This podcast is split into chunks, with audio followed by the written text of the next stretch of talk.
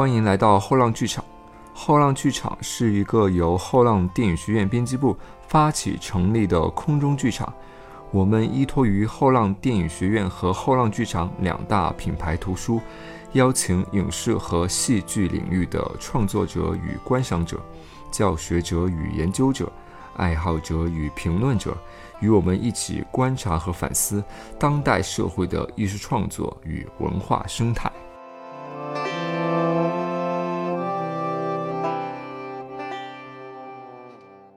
很久没有录一期读书节目了，呃，这次我来聊一本我觉得非常重要的书籍，叫《炮声中的电影》。呃，熟悉出版的朋友会知道，日本书籍的出版是不容易的，尤其是这样一本涉及到禁区的书籍。二十世纪三十年代是世界电影、中国电影艺术成就上的黄金时期，然而这一时期的历史在很长的一段时间里都被空白了。或者说是被官方了，呃，因为这些内容很难被写进华丽的电影史，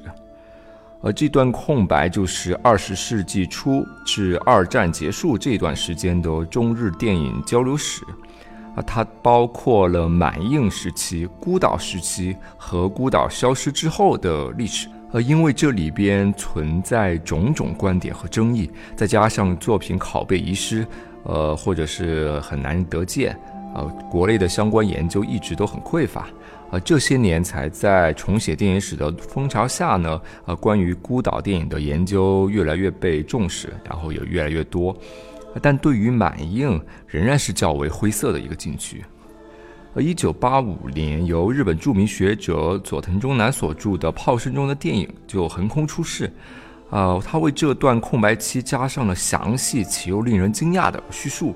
但这样一本革新视野的书籍，它的中文版却历经了十多年的重重波折，呃，终于在二零一六年才得以出版。啊，其实它的译稿在十多年前就已经有了，但因为各种原因导致拖了这么久。啊，不过能出版就已经非常幸运了。它所填补的是我们不愿意也无法详细了解的历史。而这本书是从日本人的视角讲述中日战争前后前往中国从事电影工作的日本人，以及不得已与这些日本人产生各种交往的中国人的故事。这里边显现的是满印电影和孤岛电影在垄断的建制和沦陷的时间里所交织的战争的梦魇、文化的勾连和立场的抉择。其面貌的多样性和内里的复杂性，在整个中国电影史上都是极为罕见的。而另外，这不仅是一本有关中日电影史的书，同时我们也能够看到电影这一传播媒介在艺术和政治意识形态之间是如何作用的。啊，在这一语境下，我们将会看到日方和中方是如何通过电影，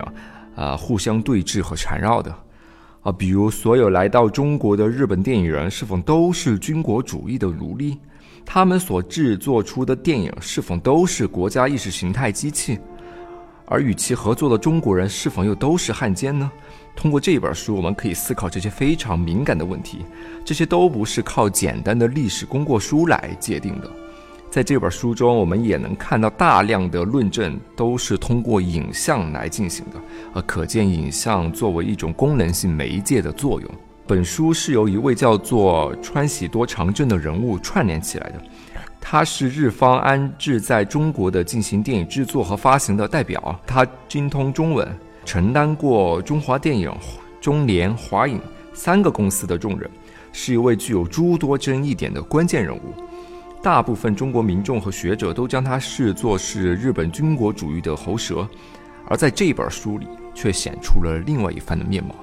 或者说，我们了解到了除了简单对他的行为和结果进行批判的叙述之外，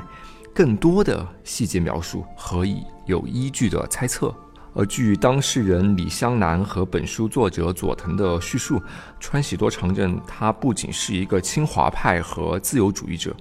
而且正是由于他的冒险行动，才保障了中国电影界的创作自由。啊，那究竟哪一方的观点更加客观准确？相信大家了解过这段历史之后，会有自己的一个看法。川喜多长政和中国的渊源可以追溯到他的父亲川喜多大治郎。作为陆军炮兵大尉的他，因为与中国人交往过于密切而被认为是叛徒，遭到了日本宪兵的杀害。啊，不愿意相信这个事实的川喜多，在受到父亲遗训的这个感染下，从此与中国产生了深远的联系。随后，他开始学习中文，还报考过北京大学。啊，当时的面试官还是胡适。川喜多长政的最高理想是要为东西文化交流出力。而这个理想的缘起，是因为他曾经在柏林看了一场《蝴蝶夫人》，结果令他大吃一惊。他没想到外国人眼中的日本是那样的，所以他非常想尽快让西方人了解到真正的日本人，了解到日本人的风情习惯和文化。而电影就成为了他实现这一目标的工具。川喜多长政和他的夫人开始积极为东西方电影交流而忙碌着。在半个世纪的时间里，他的妻子看了一万六千部电影，啊，这个阅片量即使放在今天也是相当相当巨大的。川喜多长政曾在一九三八年的日本映画杂志上发表了一篇文章，叫《电影输出的几个问题》，啊，里边就谈到了他的一些想法，他是要让日本电影进入到东洋诸国。啊，但是在当时，美国电影已经占领了亚洲各国。按照日本军国主义的政策呢，是要将欧洲各国和美国的势力从亚洲赶出去，然后将亚洲全境都置于日本的统治之下。川喜多在文章里冒着危险批判了日本的这个国策。他认为啊，不应该将日本电影强加给别的国家，而是要帮助亚洲各国去制作自己的电影。啊，唤醒他们作为东洋民族的这个自觉。至于说这是不是一种更高层面上的意识形态控制，呃，感兴趣的朋友可以再深入的研究。呃，总之，川喜多长政是把大量的这个热情投入到了日本电影的输出事业上，并因此还制作出了两部电影《新土》和《东洋和平之道》。呃，他试图从本国的视角去介绍日本是一个怎样的国家。这两部电影也成功在德国上映了，但是在中国，呃，却被当成了美化日本侵略中国的电影，遭到了强烈的抵制，啊，也被后续的研究者所攻击。与德国导演阿诺德·范克合作的这部电影《星途》，它的最后一幕是在日本士兵持枪守护之下，呃，男女主在新土满洲坐着拖拉机开垦土地的这个场景。而这一幕就被视为了日本侵略中国的一个象征，而这本书的作者佐藤忠南却认为，川喜多长政其实是在不知情的这个情况下被卷入到了纳粹的意识形态攻势当中。啊，佐藤说，如果我们以现在的眼光去判断当时川喜多的处境，其实是有失公平的。啊，因为当时的纳粹还没有发动第二次世界大战，奥斯维辛集中营也还没有建立。啊，希特勒的独裁虽然已经引起了人们的警惕，但是仍然有很多人是把他看作是一位民族英雄。呃，除了一部分厌恶希特勒的反共政策的左翼人士之外，纳粹反而受到了人们的欢迎。呃，川喜多长政在当时的那个政治判断，其实和呃普通的日本人没多大差别的。而另外一部电影《东洋和平之道》是抗战爆发后拍摄的。呃，佐藤忠男也通过较长的解读来为这部电影辩解。呃，他认为这部电影体现了川喜多长政复杂的立场和隐含表达的思想。呃，这部电影的导演是常拍倾向电影的导演铃木重吉。呃，所谓倾向电影，并非一定是抱有这个左翼思想的积极电影，它应算是那种随着当时的风向改编或者呼应思想的电影。大型电影公司非常乐意去制作这样的电影啊，因为它能够赚钱。啊，比如沟口健二曾经也拍摄过一部肯定日本侵略满洲的电影，但这个并不能看作是沟口健二的这个呃立场啊，因为佐藤解释说，这对电影人来说其实只是一个赚钱的主题。《东洋和平之道》讲述的是一对夫妇从日军占领的大同逃难到北平的故事。啊，它的争议点就在于片中表现的日本人帮助中国人和中国文物古迹的行为，啊，被认为是美化日本人的侵略行为，实现了日本人眼中的这个东洋和平之道。根据佐藤的叙述，要了解这部电影是需要明确当时的背景的。呃，那是日本蔑视中国人达到顶点的一个时代。东洋和平之道足以在最大程度上让这些中国演员表现出了令人喜欢的一面，呃，增加了日本人对中国的好感，进而促进了中日交流。啊，再加上当时日本电影会受到日本政府的严格审查，啊，所有反战或者厌战都会被当成一种犯罪。而这部电影就和那种纯粹的跟风拍战争的电影明显不同，而制作者苦心积虑的用了一种暗示的方式去表达了当时无法表达的一种隐藏的意图。比如在影片的开头字幕写着：“呃，此片献给战争结束之后，唯有依靠日华两国国民之间互相理解、敬爱和友情，才能保证的东洋和平之道。”而在这里的东洋和平之道是以日军胜利为前提的吗？当时很多的中国人，包括后续的研究者，都是这样认为的。但是佐藤忠男认为，川喜多长政的思想是包含在“敬爱”这个词中。只有日本撤兵，对中国人抱有敬爱之情，才能找到东洋和平之道。川喜多没有在片中表达出任何日军胜利的这个意图啊，反而是一直在强调中国屹立不倒这样的表达啊。不过我们到现在也无法看到这部电影啊，这部电影当年也没有在中国上映啊，所以我们无法去考证佐藤所说的这些。接下来就是孤岛时期，呃，一九三九年，川喜多长政受日方邀请去到了上海，成立了中华电影。在加入之前，川喜多曾让日本保证，就是绝对不能干涉我公司的组织和人事。当时他拉拢到了上海电影界的大人物张善坤，啊，张善坤在国民政府的同意之下，啊，不惜背上了这个汉奸的骂名，与川喜多合作。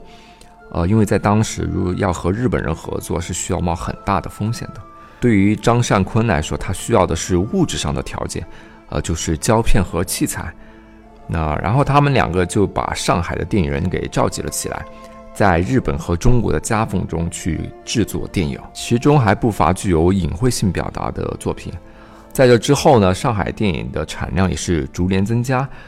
呃，像朱石林、沈西令，然后岳峰、孙瑜等大导演都制作出了优良的作品。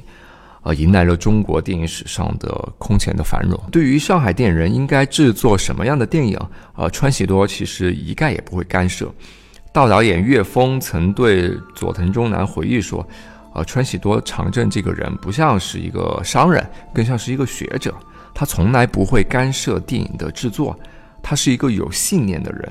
而他也不会让中国人经常去见日本人。”呃，可以看出当时中国电影人对川喜多长政的这个态度，他在上海电影界的声望也是逐渐建立起来了。但之后呢，满印的理事长干破正彦与川喜多的矛盾开始升级。说到了这个满印啊，满印是东北沦陷时期在政治与影像结合以后产生的一个怪胎。啊，满印是满洲国的国策公司，在一九三七年八月成立的。理事长是右翼军国主义的代表干破正彦。啊，相信看过《末代皇帝》的朋友会对贝托鲁奇刻画下的干破正彦印象深刻。这位由坂本龙一饰演的作为军国主义权力和政治的象征性人物，却不断被电影这项艺术给缠绕。当时满印已经垄断了满洲国的电影制作和引进电影的业务。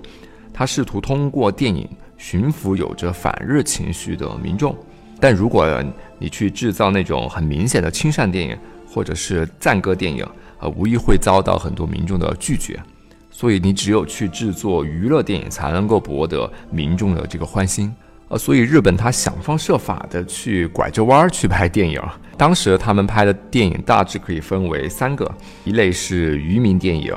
一类是启明电影。一类是时事电影。当时日本人在侵华战争的时候，还制作了很多以美丽的中国姑娘、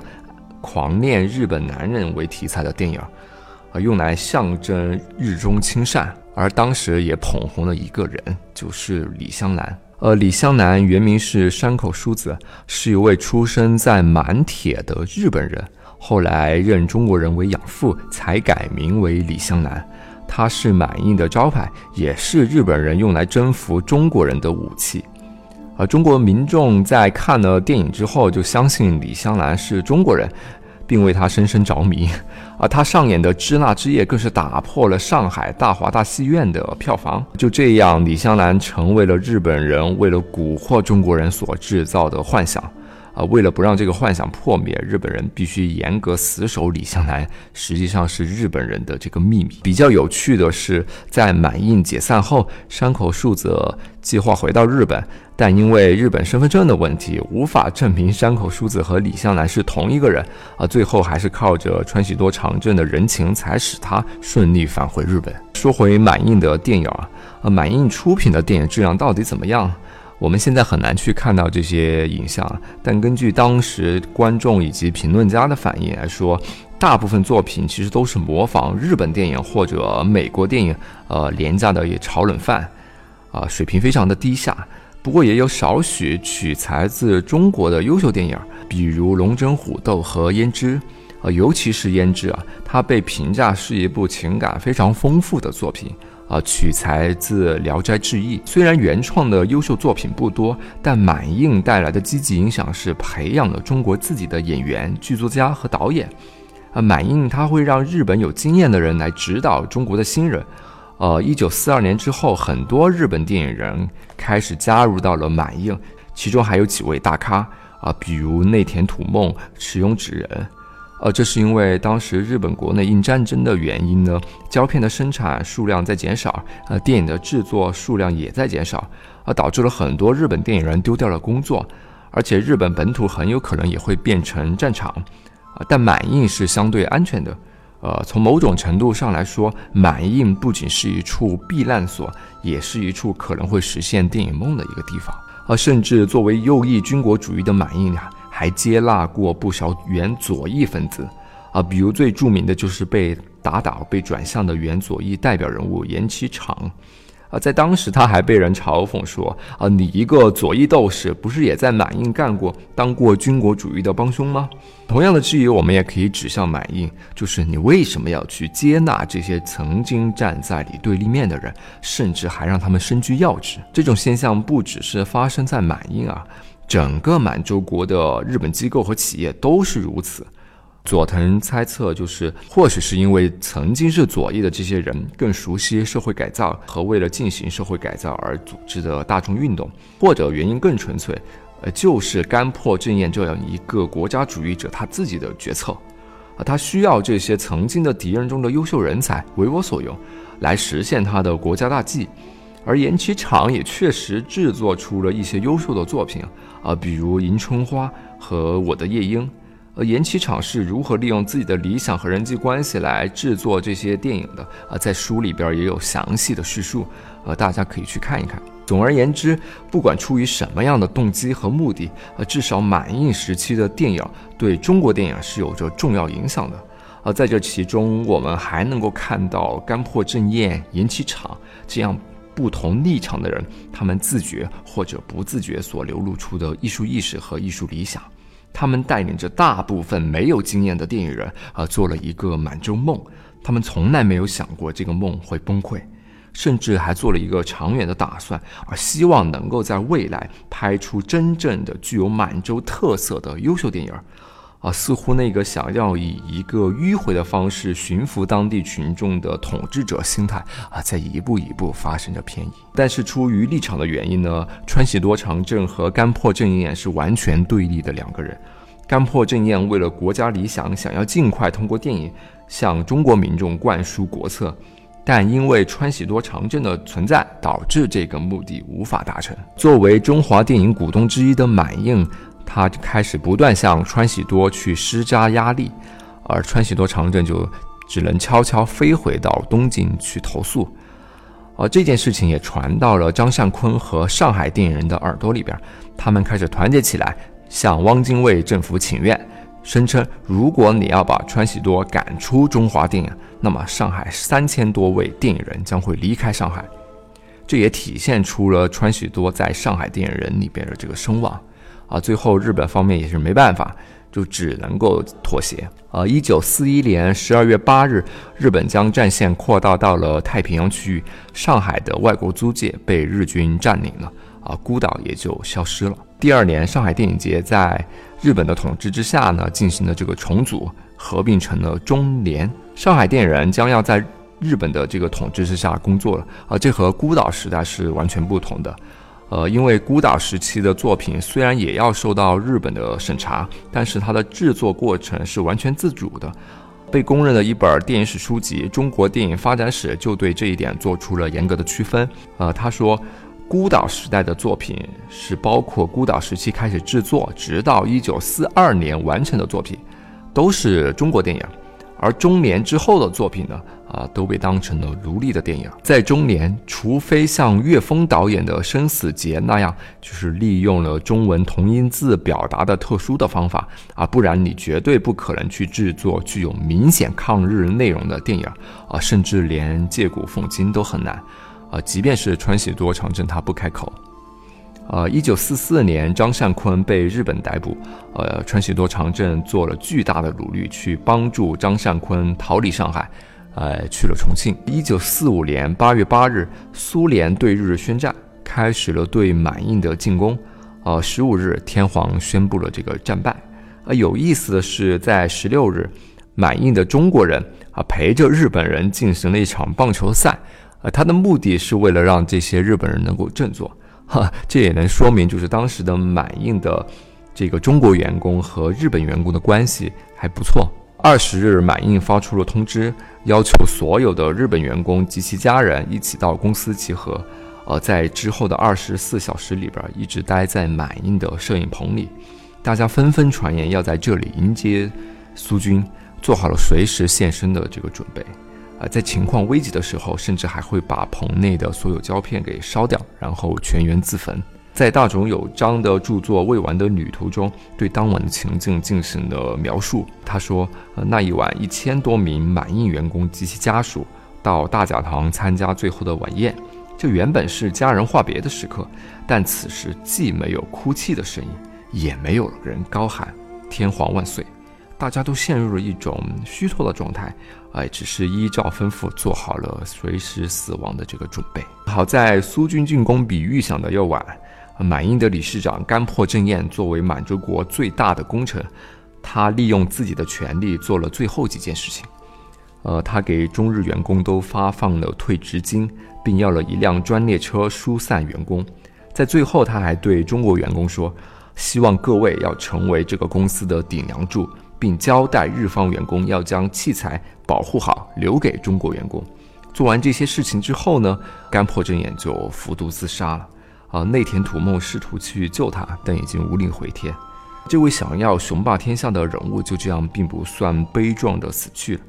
而这个在关东大地震时无情杀害无政府主义领导者的人物，到死前居然做了一件看起来非常人道的事情。呃，满印的员工一共有三千多人，组成了一个长长的队列，为他举行了葬礼，其中也包括了这个中国人。我们不知道在满印的那段时期，他的思想有没有发生过变化，但此刻我们恐怕是无法简单断言他在艺术、政治领域上的是非功过，因为在复杂的背景之中，人性的这个幽微就体现了出来。就这样，满印解散了。呃，原满印的员工开始了重建工作。这个被保留下来的种子，在不久之后成为了东北电影公司，之后改组为东北电影制片厂。这也是中国共产党拥有的第一个真正的电影制片厂。厂长是当时跟随过爱森斯坦的进步派导演袁牧之。多数人日本人开始申请回国。呃，日本第一位女导演板根田鹤子也在此时回了国。呃，她曾经担任过《沟口健二》的场记，呃，一九四二年入职满印，拍摄了多部教育和宣传电影。但回去之后，因为文凭的原因，他无法被允许担任导演。日本的电影公司对这位日本第一位女导演很冷漠，对于她来说，啊，似乎只有满意将她与男性平等对待。日本战败之后呢，被转向的评论家岩崎厂发表了文章。他又开始了积极的反体制，除了呼吁电影要为反思服务之外，他提到了战争时期中华电影的作用。他肯定了日本和中国的电影互通的成果，因为他说交流的种子被成功的播下，并且已经开始了萌芽。啊，现在我们读这篇文章会觉得是为了洗刷日本人的这个污名，但是对于战时曾经当过兵、战后进行过反思的佐藤忠男来说，啊，这些话是令他感动的，啊，因为这是日本电影人的初衷。战争结束之后，曾经协助过日本机构的人员开始被问罪，最惨的是当时在日战时期的上海生活过的这些人。他们在日军占领下生存，多少都会受到一些妥协，他们就被根据妥协程度被一一的定罪。而在满洲工作过的中国人，因为是处在日本的统治之下，所以没有受到处罚。与上海的中华电影合作的中国一线电影人，他们也没有被当成汉奸受到处罚。啊，这是因为当时他们并未积极的协助日本参与宣传电影。但是如果政策稍加变化，以后也很可能会被当成汉奸。因此，他们当时受到了这个排挤，几乎失去了工作的机会，开始去香港谋求生路。而从中国大陆去到香港的这批左翼电影人，也极大促进了香港电影的成长。啊，比如上海电影界的大导演朱石林，战后就成为了香港电影界的巨匠。此次节目只是我简谈了几位重要人物的故事啊，啊，书中还有更多更为细致的描述啊，比如节目里边没有提到的。鬼井文夫、阔见恒夫等，佐藤忠男对每一个人的这个心态与抉择都写得非常的到位。我们希望这个被空白的历史能够受到更多人的关注，